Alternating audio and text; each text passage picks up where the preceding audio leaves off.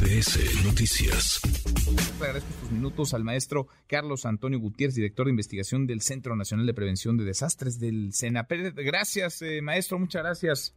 tal? Muy buena tarde. Gracias por platicar con nosotros. Muy buenas tardes. Eh, ¿Cuál es la recomendación después de lo que hemos visto a lo largo de esta semana y cuál es el análisis de lo que sucede, particularmente en estas últimas horas en el volcán Popocatépetl?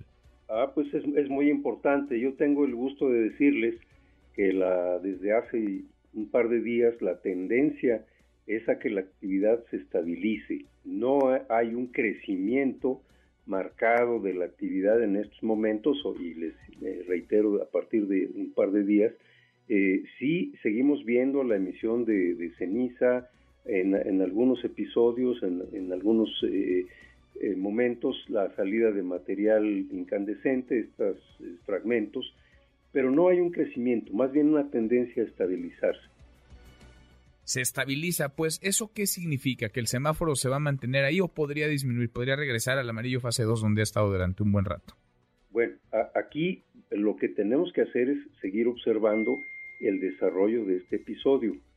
Eh, el cambio de semáforo no se daría así tan, tan, tan rápido, tendría que ser después de probablemente algunas semanas de observar un comportamiento que disminuya esta actividad uh -huh. y entonces ya se analizarían todas las variables, no solamente lo que se ve, eso quiero ser muy enfático, el, el, el, semáforo no se mueve o no se recomienda moverlo solamente si sale o no sale vapor de agua uh -huh. o ceniza, son otras variables que se recogen con instrumentos dedicados.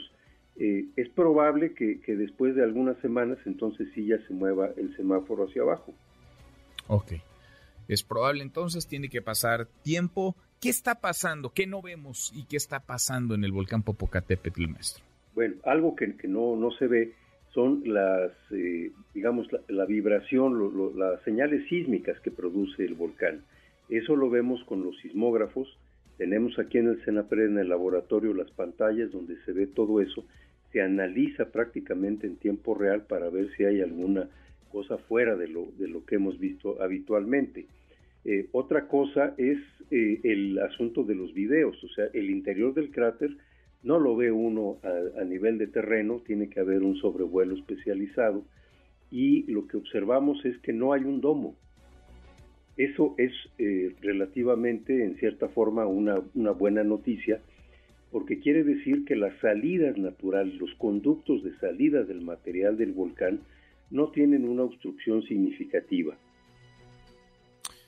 Ahora, maestro, estoy conversando con el maestro Carlos Antonio Gutiérrez, director de investigación del Centro Nacional de Prevención de, de Desastres.